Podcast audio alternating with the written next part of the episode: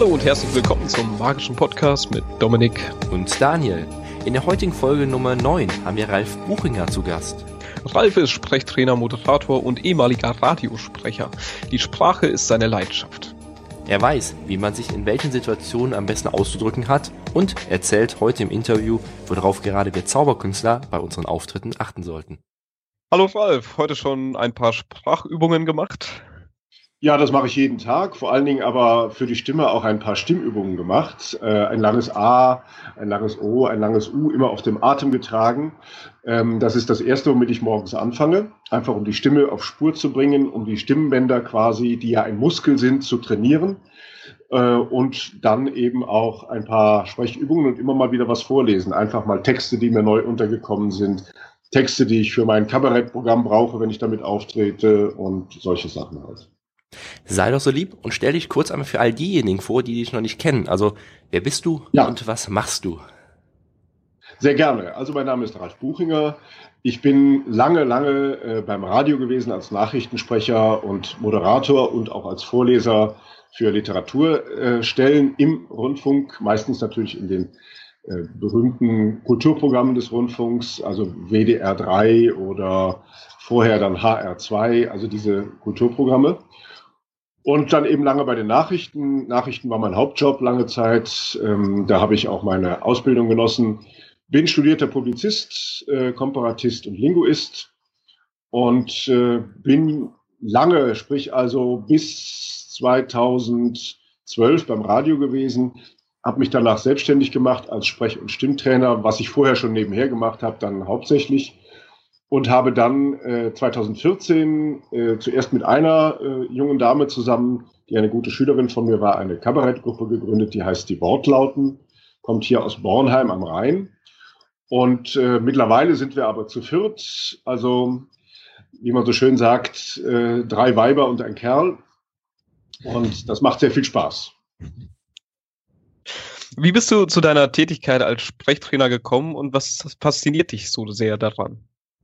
Also Sprache hat mich immer schon fasziniert. Ich habe schon während meiner Jugendzeit mit einem Freund zusammen, der so ein Technikfreak war und sich ein eigenes kleines äh, Aufnahmestudio, Rundfunkstudio zusammengebastelt hat mit selbst gebastelten äh, riesigen Mischpult und äh, Mikrofonen und was weiß ich nicht alles, haben wir immer schon äh, im Reitverein, in dem ich damals ritt, ähm, bei Andernach am Rhein, da komme ich ursprünglich her, haben wir immer schon äh, abends nach dem Reiten dann Sendungen gemacht. Wir nannten das dann Radio Kranenberg, weil der Kranenberg bei Andernach, da äh, haben wir drauf äh, gelebt.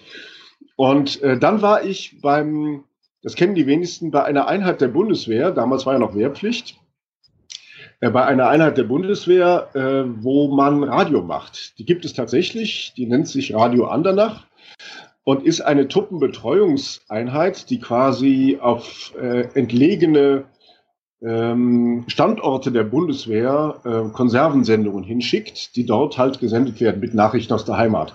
Das ist zum Beispiel in Sizilien der Fall, das ist in Texas der Fall, da gibt es eine Einheit der Bundeswehr und die bekommen dann diese Truppenbetreuungssendungen, so heißt dieses furchtbare Wort.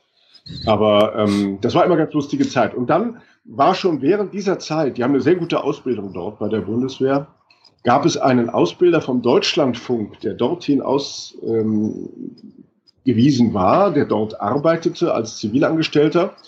Und der hat Sprechtraining mit uns gemacht, mit denen, die alle ans Mikrofon mussten. Und dazu gehörte ich, weil ich auch, wie gesagt, einfach schon vom Grund her ein bisschen Mikrofonerfahrung hatte. Und das war die erste Ausbildung, die war schon sehr gut. Und dann habe ich, als ich beim Hessischen Rundfunk anfing, während des Studiums ab dem dritten Semester gearbeitet. Und da gab es eine weitere Ausbildung, wenn man das wollte. Und das war dann auch die, wo ich gesagt habe, hier, ich habe hier einen zertifizierten Sprechausbilder und möchte das auch gerne werden. Er sagte, das ist wunderbar, das können wir machen. Und dann habe ich das also gemacht. So ist es gelaufen. Und wie gesagt, mein Freude an Sprache, an Stimme, der war immer schon da. Ich kann das gar nicht erklären. Das ist quasi, damit bin ich quasi schon aufgewachsen. Du meintest ja gerade eben, dass du auf Bühnen schon aufgetreten bist im Radio. Wo musstest du überhaupt grundsätzlich schon mit deiner Sprache im Beruf auftreten? Also welche Bereiche kannst du da sozusagen kategorisieren? Ja, also das war natürlich äh, erstmal der berufliche Bereich, lange Zeit eben ähm, angefangen als Reporter beim Hessischen Rundfunk. Äh, das war dann eher so mit Reportagegerät durch die Welt reisen und was aufnehmen. Dann der Übergang zum Moderator im Regionalprogramm von HR4 damals. Ähm, das war so 89, 90. Äh, also nicht erschrecken, liebe Zuhörer, ich bin schon 55. und äh, dann eben. Das macht nichts. Dann haben wir Glück gehabt, ja, sehr schön. Und äh, dann eben äh, danach, dann ab 1990 bei den Nachrichten des Hessischen Rundfunks auf HR1, HR2, HR3 und HR4 zu hören als Nachrichtensprecher, weil dann war ich mit der Ausbildung auch durch und Nachrichtensprecher sind tatsächlich von der Ausbildung her die am weitesten ausgebildet sind. Das glaubt man eigentlich gar nicht bei diesen fünf Minütchen, die die da machen. Aber die Nachrichten verlangen eine ganz besondere Art Sprache und einen besonderen Sprachduktus. Das weiß man ja, wenn man durch die Republik fährt. Man weiß immer, wenn man einschaltet, ach, da ist gerade sie gerade Nachrichten, ohne dass man jetzt den Text hört. Man hört es schon am Sprechen, das sind Nachrichten. Und das ist einfach dieser Sprachduktus. Und der war natürlich damals, als die Privaten auch noch nicht so stark waren, noch nicht sehr aufgelockert, sondern noch sehr statisch. Und das musste man tatsächlich lernen. Das war nicht so einfach.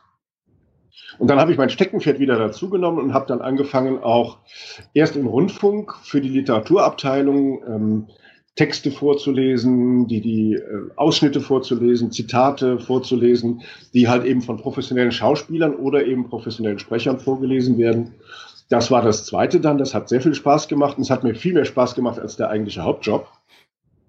Und so kam es dann dazu, dass ich dann schon damals, das war so Mitte der 90er, angefangen habe, ähm, Akquise zu machen für einen Einzelauftritt mit Büchern und vorlesen und äh, bin dann durch Hotels gezogen und ähm, hatte dann lange die Maritimkette auch an der Hand. Die sind aber davon wieder abgekommen irgendwann, weil die irgendwann ein Sparprogramm hatten, da ging das nicht mehr.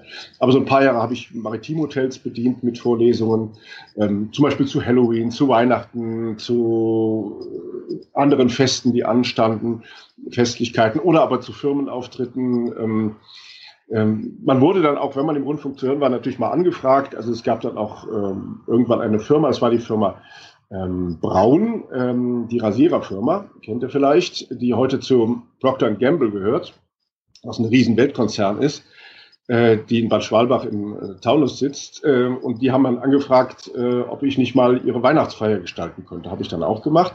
Und dann merkte ich, ich vorlesen allein bringt nichts, ich muss es spielen. Und äh, das war dann tatsächlich auch der Fall, dass ich dann spielte. Dann äh, bin ich 2008 hier nach Köln gekommen, wo ich jetzt quasi im Kölner Raum bin. Und dort habe ich in ähm, einem Vorort von Köln, in Walberberg, habe ich eine Truppe kennengelernt, die ähm, zum einen singt, das ist eine Chorvereinigung, zum anderen aber eben auch eine Theaterabteilung hat. Und da habe ich mich dann angeschlossen und habe dann natürlich gemerkt, ich brauche auf der Bühne noch mal ein bisschen anderes mit dem Zusammenspiel mit Leuten. Und da nützt mir die reine Professionalität als Sprecher nichts, sondern da muss ich wirklich lernen, auch zusammenzuspielen. Das habe ich dann aber auch relativ rasch gelernt, weil ich mich auf Stimme und, und Sprechen ja nicht mehr konzentrieren musste. Ich musste mich nur darauf konzentrieren, dass ich mit denen zusammenspielen kann. Und dann kam mir die 2014, weil ich ja immer weiter Sprechtraining gemacht habe, zum anderen einen an der Uni Mannheim, zum anderen aber auch in Köln an der Fachhochschule, dass tatsächlich eine junge, unglaublich gute Schülerin da war. Ähm, vorher habe ich meine Schüler fast immer nur ins Radio vermittelt, aber das war jetzt eine junge Schülerin ähm, beim Radioprojekt der Uni Mannheim. Und die hat tatsächlich mich darauf angesprochen, als ich dann sagte, ich trete auch auf. Das würde sie auch gerne machen und so weiter und so fort. Und so kamen wir dann dazu, dass wir sagten, na treten wir doch gemeinsam auf. Und da ich zu diesem Zeitpunkt schon ein Engagement hatte, das in Andernach bei der Kulturnacht stattfand, nämlich in der Stadtbibliothek, äh, jeden, jedes Jahr, äh, sind wir da zum ersten Mal zusammen aufgetreten. Und der war sehr erfolgreich. Der war erfolgreicher, als wenn ich alleine aufgetreten war. Und dann habe ich gesagt, okay, da will ich was draus machen. Und dann habe ich unsere Kabarettgruppe gegründet, unsere Literaturkabarettgruppe, die Wortlauten.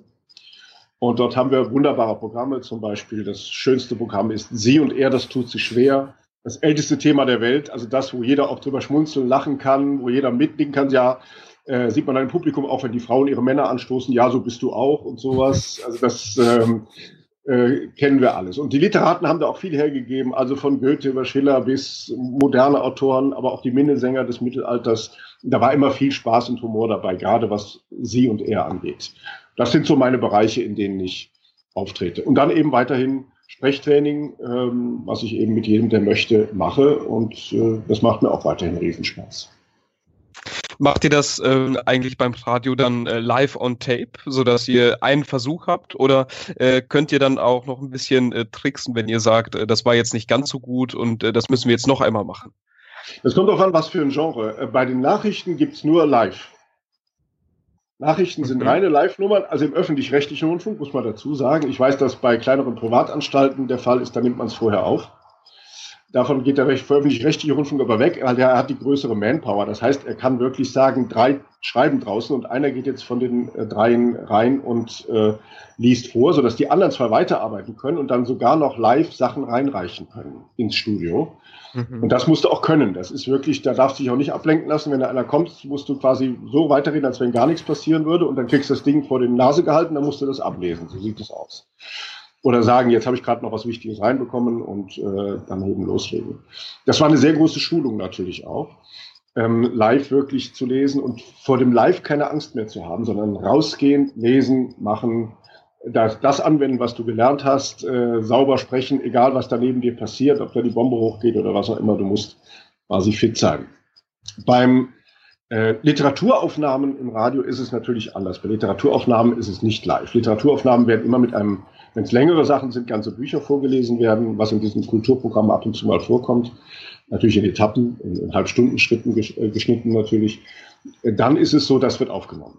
Das wird sogar richtig mit Techniker aufgenommen. Also das machst du gar nicht selber, sondern da ist ein Regisseur dabei, da ist ein Techniker, das ist wie Schauspielerei. Ähm, also wie Fernsehschauspielerei oder eben Hörspiel zu machen. Da wird richtig in einem Hörspielstudio auch aufgenommen, damit die Klänge auch richtig gut klingen und solche Sachen halt. Das ist aber auch eine sehr spannende Sache, diesen ganzen Produktionsprozess mitzuerleben und da als Sprecher ein Teil von zu sein. Du klingst ja sehr euphorisch, wenn du übers Radio sprichst. Das heißt, war das so deine richtige Leidenschaft? Also hat es so richtig viel Spaß für dich gemacht und du hast sehr viel Erfahrung mitgenommen? Ja, wie ich ja schon sagte, wir haben quasi so ein, so ein äh, jugendlichen Radio schon gemacht mit unserem, äh, damals zu meiner Jugendzeit, als ich erzählt habe. Und deswegen, ich wusste auch damals, als ich da, als dann an die Uni Mainz ging und sagte, ich will was studieren, was mit Radio zu tun hat, und dann kam Publizistik daher. Und ich habe mir die, die Vorschau von denen angeschaut und dachte, ja, wunderbar. Mainz hat auch den Vorteil, genau übrigens wie Köln, es ist eine Medienstadt. Und äh, da findest du Radio, Fernsehen, Zeitungen, alles. Nur war Zeitung nie mein Ding. Ich bin nicht so sehr der Schreiber, ich bin der Verkäufer. Also mir kann man was in die Hand reichen. Ich mache das prima vista, also auf einen Blick und lese dann einfach runter und erzähle das aber so. Und das ist auch die Kunst übrigens bei gutem Sprechen, bei gutem Sprechen, außer bei Nachrichten, da darf man gelesen klingen. Ansonsten sollte man aber das Abgelesene erzählen. Und das kann man lernen. Das kann man übrigens auch bei mir lernen. Denn das Ablesen klingt für die Leute unglaublich langweilig wenn es jetzt nicht gerade Nachrichten sind, wo jeder weiß, du liest vor, aber wenn du zum Beispiel vortragen musst, wenn du ein, äh, zum Beispiel, ihr seid ja beide Studenten, wenn ich es richtig im Kopf habe, genau. wenn ihr Referate vortragen müsst. Man kann lernen, die Referate so vorzutragen, dass es spannend ist, selbst wenn vielleicht das Thema gar nicht so gut bearbeitet wurde. Man kann mit dieser Verkaufe, mit guter Stimme, mit guten Pausen, mit guten Betonungen, kann man wirklich etwas wahnsinnig interessant machen. Auch wenn das Thema gar nicht interessant ist. Auch dann, man kann tatsächlich, es gibt diese berühmten, äh, es gibt, ach, vielleicht habt ihr das schon mal gehört, es gibt so einen Spruch, also es gibt äh, Schauspieler oder Sprecher, wenn man denen zuhört, die können aus Telefonbuch vorlesen. Das ist immer noch interessant. Soweit will ich nicht gehen, aber man kann tatsächlich mit einer guten Verkaufe, mit einer guten Stimme, mit einer guten Aussprache und mit einer hervorragenden Betonung und Stimmung, die man erzeugt mit der Stimme, durch schauspielerische Effekte, kann man tatsächlich auch schlechte Texte gut rüberbringen. Und das ist manchmal mehr, das weiß man tatsächlich, das ist aus der, aus der Rezipientenforschung äh, klar geworden. Man weiß, dass mit einer guten Stimme und mit einem guten Vortrag ein schlechter Vortrag, der eigentlich vom Inhalt her nicht so sonderlich doll ist, ganz deutlich aufgewertet werden kann. Und das Umgekehrte funktioniert leider auch. Es gibt Leute, die haben einen tollen Beitrag zusammengebastelt und dann stehen sie da vorne und richten ihren Beitrag hin. Das ist eine richtige Hinrichtung und die Leute hören ihnen ab dem dritten Satz schon nicht mehr zu. Und dann ist es, kann, mag das noch so gut sein, was da steht. Es kommt nicht an die äh, Leute ran und dann ist es verschenkt. Das heißt, das ist sozusagen das Besondere für dich dann am Sprechtraining, dass man damit so extrem viel erreichen kann. Verstehe ich das richtig? Man kann, Ja, genau. Unsere Stimme, mit unserer Stimme kann man unglaublich spielen. Das ist eine Spielfreude, wenn man das kann. Wenn man weiß, wo die Stimme gut passt, wie man sie setzen muss, wie man mit Pausen manipulieren kann. Das ist tatsächlich eine Sache, mit Stimmungen zu arbeiten, die äh, eine Riesenfreude macht. Man kann es leider auch missbrauchen. Das wird bei guten äh, Stimmtrainern auch schon mal genutzt, um irgendwelche Politiker was beizubringen, was äh, für uns nicht gut ist. Auch das gibt es oder überhaupt Machthabern so etwas beizubringen. Ist übrigens interessant, man weiß, dass in Diktaturen meistens ganz hervorragende Sprechtrainer agieren und die Nachrichtensprecher in Diktaturen, die ja nichts verkaufen, was objektiv irgendwie aufgebaut ist, sondern die eine völlig subjektive Sache verkaufen, in aller Regel hervorragende Sprechausbildungen genießen. Das ist wieder der Missbrauch des Guten. Wie immer, gibt es ja immer beide Seiten. Wie viel Zeit nimmt das in Anspruch, wenn ich jetzt zum Beispiel sagen möchte, ich möchte meine Stimme so weiter schulen, dass sie zum, zu 90 Prozent perfekt ist? Also Perfektion gibt es nicht. Das ist das erste weg. Wir sind keine Maschinen. Der Mensch ist nie eine Maschine. Das heißt, selbst bei mir ist es so, ich merke an manchen Tagen, wenn ich auftrete, heute bin ich schlecht ausgeschlafen, habe eine Krankheit im Leib oder was auch immer, dann sitzt auch die Stimme nicht ganz richtig. Es gibt einen Grundsatz in der Sprechlehre, der heißt, Stimme und Stimmung ist derselbe Wortstamm.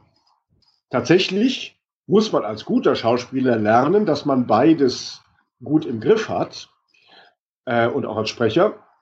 Aber natürlich äh, ist dann irgendwann mal ein Tag, wo es so läuft, dass du weißt, du musst dich auf gar nichts mehr konzentrieren, außerdem drauf loszuspielen, weil du einfach super drauf bist. Und an schlechten Tagen musst du dich quasi an das erinnern, was du gelernt hast und musst es in dem Moment bewusst anwenden, weil du merkst, du kommst sonst nicht über die Runden. Ähm, 90 Prozent sind erreichbar an guten Tagen. Ich sag mal, die 80 Prozent reichen aber auch, um gut zu verkaufen. Aber 100 Prozent erreicht nie jemand, weil es der Mensch ist der Mensch und nicht eine Maschine. Um das ganze Sprechtraining auf die Zauberkunst zu übertragen, warum braucht ein Zauberkünstler Sprechtraining? Also zwei Sachen. Bühne und gutes Sprechen gehen immer gut ineinander, weil auch ihr seid Verkäufer. Ihr verkauft zum einen eure Tricks. Da kann ich euch nicht reinreden. Da seid ihr gut. Das weiß ich. Ich habe ja mit Dominik schon zusammengearbeitet. Äh, also das läuft äh, hervorragend. Das macht er ganz toll. Ähm, ihr seid auch noch sehr jung. Sehr junge Leute sprechen schnell. Manchmal zu schnell. Das stimmt. Sie vernuscheln dann gerne mal was. Dann fliegt was raus, was ältere Leute, die ein schlechteres Gehör übrigens haben, dann nicht mehr verstehen. Und dann verliert's. Und man muss sich aufs Publikum einstellen. Man muss sehen, wo ist die Mitte dieses Publikums, wie muss ich dann ungefähr sprechen. Und es gibt einen bestimmten Standard, bei dem man sagen kann, also damit erreiche ich eigentlich alle. Es muss vor allen Dingen mit ein bisschen ähm, Witz gewürzt sein, mit ein bisschen äh, guter Sprache, mit guten Pausen an den richtigen Stellen. Die Pausen sind manchmal fast noch wichtiger als die Sätze, die man sagt. Übrigens sprechen wir beim Sprechtraining gar nicht von Sätzen, sondern von Sinnschritten, die auch ein bisschen anders gestaltet sind als Sätze. Und tatsächlich, unser Gehör ist übrigens darauf geeicht, auf, auf Spontansprache. Jetzt stehen wir aber da oben und haben keine Spontansprache, sondern uns was überlegt. Und das Überlegen haben wir ganz groß im Kopf, das lesen wir quasi im Kopf ab. Und weil wir es ablesen, sehen wir einen riesen Text vor uns und den wollen wir unterbringen. Und dann machen wir keine Pausen, dann reden wir zu schnell, dann reden wir über Pausen hinweg, dann betonen wir falsch, weil wir vor lauter Ablesen im Kopf nicht mehr wissen, wo die Betonung hinkommt. Und so muss man lernen, richtige Pausen zu setzen, damit das Gehirn sich wieder auf den nächsten Teil bis zur nächsten Pause konzentrieren kann. Das geht sehr schnell, da muss man keine Sekunde für rechnen, das sind Nanosekunden, aber das Gehirn braucht diese kurze Pause. Übrigens auch für den Zuhörer. Auch der Zuhörer muss Zeit haben, Sinnschritte zu verstehen. Und wenn ich dann da oben unverständlich bin, da muss ich es zwei, dreimal sagen. Und wenn ich das zehn bis zwanzig Mal am Abend mache, wird es irgendwann dilettantisch. Und das genau ist auch für Zauberer wichtig, denn ihr müsst relativ viel kommunizieren. Auch mit Worten. Natürlich viel mit Händen, ihr müsst ablenken, das ist klar. Aber ihr müsst auch kommunizieren mit Worten. Und das ist eine Sache, die ganz wichtig ist und die übrigens auch Leute erstmal zu euch hinzieht. Es geht ja schon damit los, dass wir reinkommen und erstmal guten Abend sagen und ein paar Worte loswerden. Wenn wir da schon schlecht rüberkommen, sitzen die Leute schon da nach dem Motto, hm, Arme verschränkt, mal gucken, was der jetzt so macht. Wenn wir die schon dazu kriegen, die Arme zu öffnen, weil die sagen, der ist witzig da oben und der kommt gut rüber, Ja, der kommt sympathisch rüber, Stimme ist sympathisch gut äh, gesprochen, ich habe gut verstanden, was der sagt. Dann wird er sagen, ja, okay, das wird bestimmt gut, was der macht. Wir können die Leute also quasi prädestinieren am Anfang, also sich vorbereiten darauf, dass das gut wird, was jetzt kommt. Wem würdest du sagen, wer muss grundsätzlich so ein Coaching alles in Anspruch nehmen, also ein Sprechtraining? Zauberkünstler, Radiosprecher, Vortragende? Alles, alle die, die, die etwas vortragen müssen. Und damit subsumiere ich jetzt auch wirklich, also ähm, vom Politiker angefangen über Medienschaffende bis hin zu allen, die auf der Bühne auftreten. Würde ich allen raten, ein kleines, muss kein Riesensprechtraining sein. Wenn ich jetzt nicht Schauspieler werden will, müsst ihr zum Beispiel als Zauberer kein Riesensprechtraining machen. Aber es macht Sinn, zum Beispiel äh, ein Sprechtraining zu machen, was so zehn Stunden etwa dauert, wo man sagt, da habe ich einen Grundstock, auf den kann ich zurückgreifen. Wer dann mehr machen will, kann mehr machen, aber diese zehn Stunden sollte man machen eigentlich. Ja, das ist klar, weil man dann auch, man, ihr Schauspielern auch ein bisschen auf der Bühne, das gehört auch dazu. Das heißt, man kann auch ins Darstellerische gehen, äh, was dann über die zehn Stunden hinausgehen würde, ins Darstellerische gehen, einfach ein bisschen mehr an Gestik und Mimik noch zu feilen, weil auch das Nonverbale gehört zu einem guten Sprechtraining dazu. Äh, kannst du uns ein paar Tipps geben, mit denen man zum Beispiel, bevor man auf die Bühne geht und alles geben muss, ähm, etwas mit seiner Stimme macht? Also ein paar Stimmübungen, um sich quasi ein bisschen einzustimmen. Ja, kann ich schlecht jetzt vormachen hier, aber man müsste erstmal ähm, lernen, wie man richtig auf den Bauch atmet. Die Bauchatmung hat mehrere Vorteile. Zum, an, zum einen ist es tatsächlich so, dass die Lunge von vorne bis hinten genutzt wird und nicht nur die halbe Lunge, wie das leider in unserer sitzenden Gesellschaft sehr häufig der Fall ist. Ähm, die volle Lunge nutzt normalerweise nur Ausdauersportler. Aber tatsächlich klingt die Stimme mit voller Lunge besser. Ich kann das mal so ein bisschen demonstrieren. Wenn ich jetzt meine Bauchstimme wegnehme, dann klinge ich etwa so, also ich verliere Bass, ich verliere Tiefen, ich verliere Rundung der Stimme. Und wenn ich dann wieder die Bauchstimme dazu nehme, tiefer atme, ich habe jetzt einen kurzen Moment tiefer geatmet, dann bin ich wieder auf der Bauchstimme und dann klingt auch der Bass wieder durch. Und jede Stimme hat ein bisschen Bass. Und dieser Bass ist ganz wichtig, weil Bass in jeder Stimme, selbst Frauenstimmen haben Bassanteile. Dieser Bass rundet das Ganze nach unten ab. Und wenn wir uns quasi äh, die Lunge zur Hälfte abschneiden, weil wir nur auf der Brust atmen, was die meisten von uns machen, nämlich 90 Prozent, dann ist es tatsächlich so, dass die Stimme nur zur Hälfte auch klingt. Dann klingt sie ängstlich, dann klingt sie klein, dann klingt sie äh, hektisch übrigens, weil wir dann kürzer atmen. Und wenn wir auf der Bühne stehen, atmen wir eh normalerweise kürzer, weil wir äh, ja aufgeregt sind. Also selbst Leute, die lange auf der Bühne stehen, haben ihre aufgeregte erste Phase. Das ist ganz normal. Und die kann man überwinden, indem man sich fünf Minuten vorher hinstellt und in die Tiefenatmung geht, in die Bauchatmung geht. Die muss man allerdings lernen weil wir die alle verlernt haben. Und äh, darauf setzt man dann äh, in dieser ersten Übung, die man fünf Minuten vor dem Auftritt macht, oder zehn Minuten ist besser, vorher macht, die man dann fünf Minuten am Stück macht, dann setzt man dann äh, die Vokale drauf. A, O, U, die tiefen Vokale oder E und I, die hohen Vokale. Und das müsste man aber zeigen. Das hier vormachen ist ähm, auf diesem kleinen Bildschirm jetzt nicht so sonderlich glücklich. Wobei natürlich unsere Zuhörer natürlich auch uns nur hören, das heißt uns auch nicht sehen können. Du könntest uns jetzt so ein bisschen demonstrieren, wir können uns ja gegenseitig sehen, aber sonst wäre es natürlich ein bisschen schwierig. Wie sieht's aus? Brauchen Frauen irgendein anderes Sprechtraining als Männer, wenn du so von einer Bassstimme sprichst oder hat jeder Bassstimme? Ähm, wie würdest du da so angehen? Also jeder Bassstimme ist natürlich Quatsch. Es gibt nur unter Männern Bassstimmen. Ähm, es gibt zwar auch manchmal sehr tiefe Frauenstimmen. Das hat viel mit äh, Hormonen zu tun, die während der Pubertät einschießen, die den Kehlkopf entweder wachsen lassen, dann hast du eine tiefe Stimme, oder relativ klein lassen, dann hast du eine hohe Stimme. Das ist auch der Grund, warum Männer äh, zu äh, 99 Prozent einen größeren Kehlkopf haben als Frauen, damit sie die tiefere Stimme haben. Und äh, das wiederum hat ähm, sogar, da können wir jetzt äh, ein bisschen lächeln drüber, aber es ist tatsächlich so, das hat in der Urzeit natürlich sexuelle ähm, Hintergründe gehabt. Man konnte an der Stimme erkennen, ob einer viele männliche Hormone hat. Und das war für die Frau natürlich nicht ganz uninteressant, weil der meistens besser zeugungsfähig war. Das trifft nur heute alles nicht mehr zu, weil wir heute so viele Nahrung aufnehmen, die mit weiblichen Hormonen versetzt ist äh, durch die Düngung, dass eben leider in unserer Zivilisation, in fast allen zivilisierten Gesellschaften, in den Urvölkern nicht, aber in den zivilisierten Gesellschaften, äh, eben das mit den Hormonen durcheinander geraten ist. Also können ruhig diese männlichen Hormone in der, in der Pubertät einschießen, aber durch spätere Nahrung, äh, zum Beispiel durch Bier, das wahnsinnig viele weibliche Hormone enthält, ähm, nimmt diese Hormonkonzentration im Körper einfach wieder ab. Ähm, was Frauen angeht, Frauen haben grundsätzlich die höhere Stimme, das wissen wir. Aber sie haben, und das meinte ich gerade eben, sie haben Bassanteile. Und diese Bassanteile, diese Tiefenanteile, sagen wir es mal so, nicht Bass, sondern Tiefenanteile in jeder Stimme, wenn die da sind, macht das die Stimme sanfter im Sinne von wärmer. Also es ist eine wärmere Stimme, es ist eine rundere Stimme, eine vollere Stimme. Man könnte das als Beispiel vergleichen mit einem Klavier. Am Klavier gibt es unten, äh, neben den Tasten, unten drunter zwei Pedale beim Normalklavier. Es gibt manchmal auch drei, das ist dann beim großen Flügel, aber das ist nicht so wichtig. Und das rechte Pedal davon, wer mal einen Klaviervirtuosen gesehen hat, der weiß, der tritt ständig auf dieses rechte Pedal. Und dieses rechte Pedal öffnet die Dämpfung aller anderen Töne.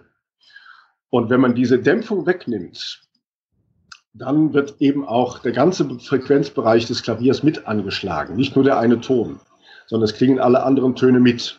Und genau das passiert übrigens bei der Bauchatmung. Und das passiert bei Mann und Frau gleichzeitig.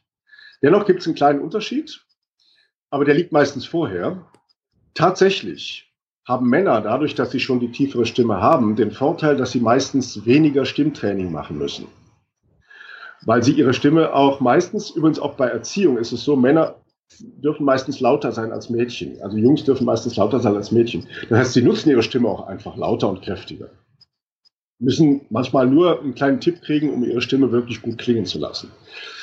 Ähm, da müssen Frauen manchmal ein bisschen mehr dran arbeiten, die sich in ihrer Stimme manchmal nach oben verstecken und vergessen, dass sie auch Tiefenanteile haben, die man aber wunderbar aktivieren kann. Und das kann selbst bei der höchsten Sopranstimme sein. Also eine Opernsängerin muss zum Beispiel eine Bauchstimme haben, weil sie sonst gar keine Luft hätte, um diese Stimme schweben zu lassen. Das heißt, selbst die höchste Sopranstimme aktiviert in dem Moment, wo sie Oper singt, ihre Bassanteile mit oder ihre Tiefenanteile, sonst würde die Stimme nicht klingen. Das hat auch damit zu tun, dass die tiefen Frequenzen, das ist Physik, die tiefen Frequenzen viel weiter tragen. Wenn du also die tiefen Frequenzen deiner Stimme nicht aktivierst, dann kannst du das Opernhaus nicht füllen. Das gleiche gilt für Schauspieler, die in einem Schauspielhaus arbeiten und ohne Mikrofon arbeiten. Auch die müssen bis in die letzte Reihe verstanden werden. Und ähm, zwar so, dass sie nicht brüllen müssen, weil dann sind sie nämlich innerhalb von zwei Minuten fertig, dann geht nichts mehr. Ja, dann ist die Stimme irgendwann fertig. Sondern sie müssen das auf dieser getragenen Stimme machen, auf dieser äh, über den Bauch getragene Stimme machen. Und das ähm, kann man tatsächlich lernen. Frauen, wie gesagt, müssen dann ein bisschen mehr an ihrer Stimme arbeiten in aller Regel. Die müssen lernen, ihre Stimme wirklich auch mit tiefen Anteilen gut zu nutzen. Und vor allen Dingen sich nicht über ihre hohe Stimme aufzuregen, sondern die reichhaltiger zu machen. Es gibt leider auch Frauen, die sich darüber aufregen, dass sie so hohe Stimmen haben. Aber das ist nun mal so von der Natur eingerichtet und das lässt sich auch nicht wegdiskutieren.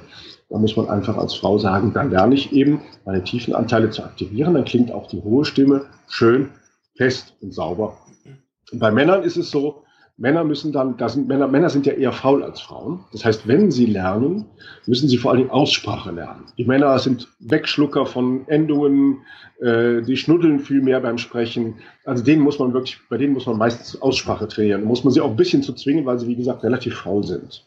Frauen sind grundsätzlich eher etwas fleißig. Das heißt, dass diese Fleißarbeit Aussprache, die lernen Frauen, weil sie auch meistens angehalten werden, als Mädchen etwas feiner zu sprechen, ähm, lernen auch meistens sauberer auszusprechen.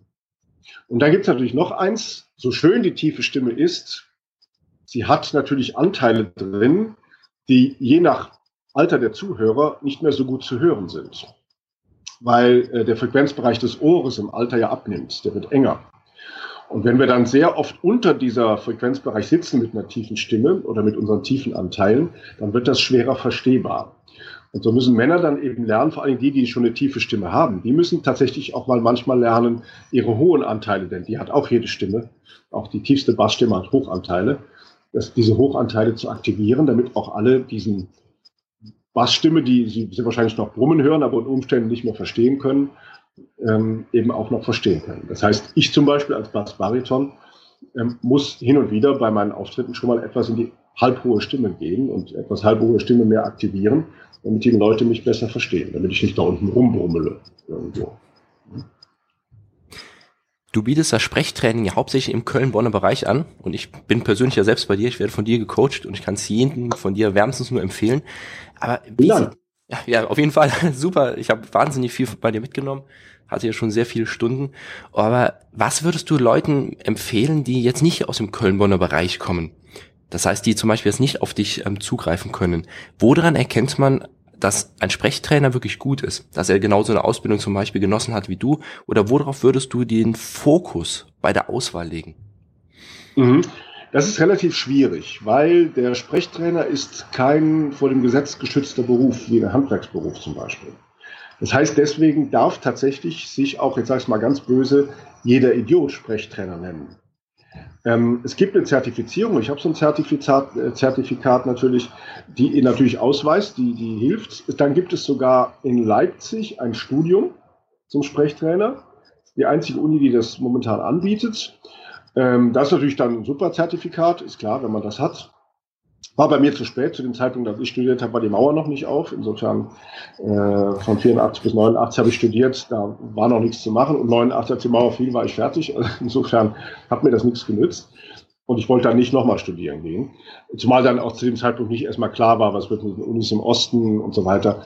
Und die Uni in Leipzig hat sowas. Die hat, da kann man das tatsächlich mit als Zertifikat abschließen. Ähm, ja, ansonsten würde ich sagen, was immer gut ist, weil das sind die Leute, die aus der Praxis kommen, die sind manchmal sogar noch besser als die Theoretiker, ist, wenn einer schon als Schauspieler unterwegs ist, wenn einer schon ähm, als Sprecher, als Vorleser oder so irgendwo auftritt. Aber da bitte gucken, auch bei den Vorlesern gibt es auch genug, die nicht so gut vorlesen können, die tun nur so. Ähm, da gibt es auch viel Scharlatanerie. Auch Sprecher ist leider kein geschützter Beruf. Das heißt, es wird keine ständige Organisation gibt es, die sagt, da müssen wir gucken, dass die Reinheit erhalten bleibt, dass das gut läuft, dass das in unserem Sinne läuft, wie ein, beim Handel, zum Beispiel die IHK oder so, gibt es das alles nicht. Ja? Dann Synchronsprecher sind die hohe, das ist die hohe Kunst, das sind die Besten unter uns. Synchronsprecher, ähm, die in einem dunklen Studio quasi eine ganze Palette von äh, schauspielerischen Möglichkeiten abschöpfen müssen, nur übers Mikrofon, ohne dass sie sich sehen lassen dürfen dabei. Äh, das ist die hohe Kunst, die leider nicht ganz so gut bezahlt wird, wie die hohe Kunst eigentlich verlangen würde. Aber das wäre so, ähm, wären so Leute, also Leute, die sowas als Referenz haben. Oder eben beim Radio arbeiten. Nachrichtensprecher kann ich sehr empfehlen, wenn Sie jemand kennen. Ähm, einfach mal manchmal auch beim Rundfunk anfragen. Die meisten großen Rundfunkanstalten, damit meine ich die öffentlich-rechtlichen, haben einen installierten Sprechtrainer. Und auch der macht in aller Regel, das ist kein Problem, nebenher freies Sprechtraining. Das wäre auch eine Möglichkeit. Und dann im Kölner Raum ist es ganz einfach. Im Kölner Raum gibt es tatsächlich die Hochschule für Medien in Köln selbst, die sowas auch anbietet. Äh, da müsste man aber natürlich da studieren, ist klar. Und äh, dann gibt es auch hier im Raum gibt es ähm, immer so zwei, drei Kollegen. Ich kenne auch persönlich einen älteren Schauspieler, der ein ganz tolles Stimmtraining macht. Ähm, und hier gibt es noch mehr so Kollegen, die, die kleine Firmen. Da muss man einfach auch mal ins Internet gucken, da gibt es solche Sachen halt einfach. Ne? Wenn man hier aus dem Rheinland kommt und dich gerne kontaktieren würde bezüglich Sprechtraining, wie wäre das möglich? Ja, das geht auf zwei Möglichkeiten. Äh, zum einen natürlich über mein Handy. Kann ich gerne mal die Nummer geben. Ähm, die das wäre die Null. Gerne in die Shownotes dann einfach da rein, ganz genau. Dann kann man das schön Genau, also die Nummer gebe ich euch und ihr setzt genau. sie rein. Genau. Jetzt genau. Äh, das gleiche gilt für meine Mailadresse, über die ich erreichbar bin. Ähm, und natürlich auch über meine Kabarettgruppe. Ähm, aber das setzen wir dann alles nachher bei euch rein, würde ich sagen. Das ist am einfachsten. So machen wir das. Vorteil bei mir ist, äh, ich hätte, würde ein, äh, was immer das Beste ist, habe ich festgestellt, ein, personali ein personalisiertes Sprechtraining anbieten. Das heißt also nicht in der Gruppe, weil die Gruppe ist am Anfang für die ersten zwei Stunden okay, weil da ist das Allgemeine, was für alle gilt. Aber danach hat jeder an seiner Stimme Sachen, die gearbeitet werden müssen, an seiner Art Sprache, die tatsächlich nach dem Anfang, sagen wir mal nach diesen berühmten zehn Stunden am Anfang, wo der Grundsatz klar gemacht wird, wo man dann sagen muss, also bei dir muss ich jetzt besonders darauf achten, dass deine Höhen so aktiviert sind, dass deine Tiefen so aktiviert sind, dass du von der Mimik her deine Spreche steuerst, von der Gestik her deine Spreche steuerst, so in der Art und Weise. Und da muss man manche Leute auch einfach dazu bringen, dass sie etwas, was unser Körper ja alles kann, auch wirklich einfach nutzen. Und das muss aber bei jeder Person einzeln gemacht werden. Das ist Blödsinn, das vor einer anderen zu machen, zumal das immer so ein bisschen Peinlichkeitsmomente birgt, die man äh, erstmal überwinden muss. Und dann spricht man vor der Gruppe meistens nicht so gut, als wenn man nur mit einem Sprechtrainer quasi face-to-face -face arbeitet. Das ist dann einfach. Wir haben zum Abschluss noch etwas vorbereitet, ähm, ja. nämlich äh, wir haben dir einen kleinen Text gegeben. Äh, bist du eher für Bicycle oder für Phoenix? Und wir würden äh, uns gerne freuen, wenn du diesen kurzen Text einmal in verschiedenen Stimmlagen, in verschiedenen Emotionen ähm, vorliest oder ähm, aussprichst, äh, sodass man einfach mal einen Unterschied sieht. Und wie würde dieser Text ähm, klingen, wenn du Angst hättest? Bist du eher für Bicycle oder für Phoenix? Wie würde das Ganze wütend klingen? Bist du jetzt eher für Bicycle oder für Phoenix? Wie würde das witzig klingen? Sag mal, bist du eher für Bicycle oder doch eher für Phoenix? Wie würde das mit einer hohen Stimme klingen? Bist du eher für Bicycle oder bist du doch für Phoenix? Und einmal ganz tief. Jetzt sag mal, bist du eher für Bicycle oder ist es eigentlich Phoenix, was dein Ding ist? Ja, super, besten Dank. Dankeschön. Noch eine grundsätzliche Frage jetzt so zum Ende hin. Wir reden jetzt gerade über Mikrofone. Viele Zauberkünstler ja. reden bei Auftritten über Mikrofone, natürlich dann andere, aber sie reden auch über Mikrofone. Würdest du als Sprechtrainer eher empfehlen, über Mikros, Headsets oder ähnliches zu sprechen oder wann möglich immer über die freie Stimme, also über eine ausgebildete, gute Stimme? Also wenn möglich immer über die freie ausgebildete Stimme, weil Mikrofone bei aller Güte, die sie haben, auch Stimme verfälschen. Und die freie ausgebildete Stimme, die auch zum Beispiel ein Schauspieler im Schauspielhaus, im Theater nutzt, ist tatsächlich viel authentischer, viel sauberer, zeigt die Persönlichkeit dessen, der da vorne steht, viel besser und lässt deswegen die Leute näher rankommen. Ein, ein Mikrofon ist immer auch ein bisschen ein Distanzinstrument. Es gibt natürlich Häuser, wenn ihr also mal Riesenzauberer seid, äh, wie Hans Klock oder wer auch immer, und dann vor Tausenden von Menschen auftritt, dann habt ihr keine andere Möglichkeit, dann müsst ihr über Mikrofon arbeiten. Ähm, wobei ich da so eine Extraschulung anbieten würde, die einfach ein paar Stunden ist, weil am Mikrofon muss man ein bisschen anders arbeiten als mit der freien Stimme. Weil das Mikrofon braucht zum Beispiel nicht die Bauchstimme bis zum Anschlag, weil sie dann, dann wird das Mikrofon eher ähm, äh, bratzig klingen oder ähm, übertrieben klingen sondern muss man eher mit der ruhigen Mikrofonstimme arbeiten, also mit der Stimme etwa, die ich jetzt habe. Und äh, da kann man dann auch viel besser mit dem Mikrofon klingen, als wenn man die nach vorne gehende Stimme hat, die beim Mikrofon gar nicht so wichtig ist. Mit einer ausgebildeten Stimme, Richtwert, was schätzt du, kann man erreichen? Was für eine Zuschauerzahl in einem geschützten Raum drinnen? Das ist, das siehst du ja an Schauspielhäusern. Also nehmen wir mal das Schauspielhaus Köln. Da passen so, was werden das sein? Fast 1000 Leute rein. Das ist natürlich akustisch gut gebaut, das Schauspielhaus. Ähm, wenn da jetzt alles voll ist, muss es ohne Mikrofon gehen. Ähm, das muss natürlich die Akustik dafür haben. Also ich sage mal so, wenn es ein gerader Saal ist, wo alle unter dir sitzen, du stehst auf der Bühne oben, dann geht das. Weil du tatsächlich dann runtersprichst und deine Stimme kommt direkt auf die Leute zu. Dann erreichst du das ich sag mal, bei normalen Menschen, die jetzt nicht äh, ständige Schauspieler im Schauspielhaus sind, würde ich so äh, sagen, 250 bis 300 äh, Leute können drin sein und du musst aber auf einer Bühne stehen. Problematischer wird es, wenn du auf gleicher Höhe mit den Leuten stehst. Und zwar hat das einfach auch wieder mit physikalischer Akustik zu tun. Jeder Mensch, auf den du dann einsprichst und die sind auf gleicher Höhe mit dir, nimmt Klang weg. Das heißt, dann wird es für die, die ganz hinten sind, wenn sie dich nicht auch noch sehen, schwierig. Das Sehen ist übrigens beim Verstehen auch nicht ganz unwichtig, weil wir tatsächlich beim Verstehen die Texte über 60 Prozent nonverbale Gestik und Mimik verstehen. Das wird gerne vergessen. Die Stimme ist also die anderen 40 Prozent, aber bis dahin sind erstmal 60 Prozent nonverbal. Handhaltung, Körperhaltung, äh, Mimik, böse gucken, lieb gucken, äh, lächelnd gucken, wie auch immer. All diese Sachen. Und ähm, das ist natürlich besser, wenn man dich auch sehen kann. Wenn man dich aber zum Beispiel jetzt nicht sieht und du bist auf die Stimme nur angewiesen und es stehen quasi alle auf gleicher Höhe mit dir, sodass hinten die dich sowieso nicht sehen können, dann natürlich mit Mikrofon arbeiten, weil dann der Lautsprecher von hinten die Leute beschallen muss, dann geht es gar nicht anders. Aber ich sage immer da, und das war der wichtige Satz, Dominik, wenn es möglich ist, bitte ohne Mikrofon und mit ausgebildeter Stimme, dann kommt es besser. Lieber Ralf, Vielen, vielen Dank, dass du heute unser Gast warst.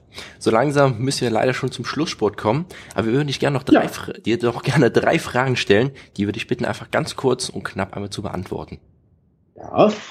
Gibt es einen Ratschlag, die du, den du jemandem mitgeben kannst, der sich mit der Zauberkunst beschäftigt?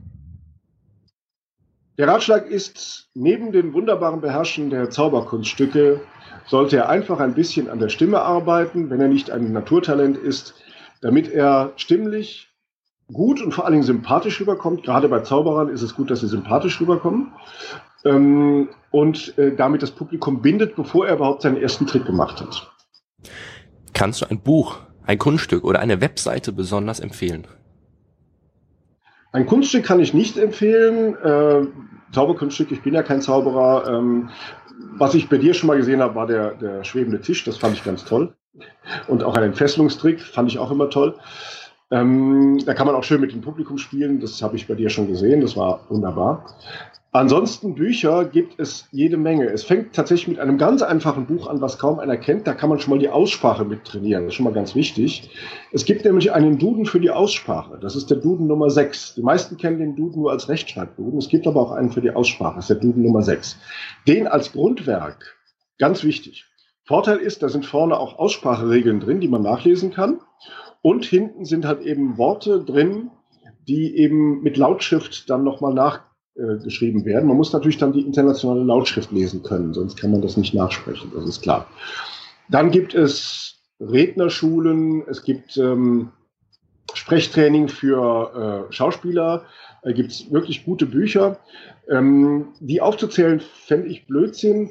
Man sollte sich tatsächlich im Internet informieren. Man gibt mal Sprechtraining ein bei Amazon oder bei ähm, äh, eBay oder wo auch immer und wird Bücher finden aus diesem Bereich. Das ist kein Problem. Ich habe da selber schon Bücher gefunden, die ich vorher noch nicht hatte. Und gibt es etwas, was du dem Hörer noch zum Schluss mitgeben möchtest?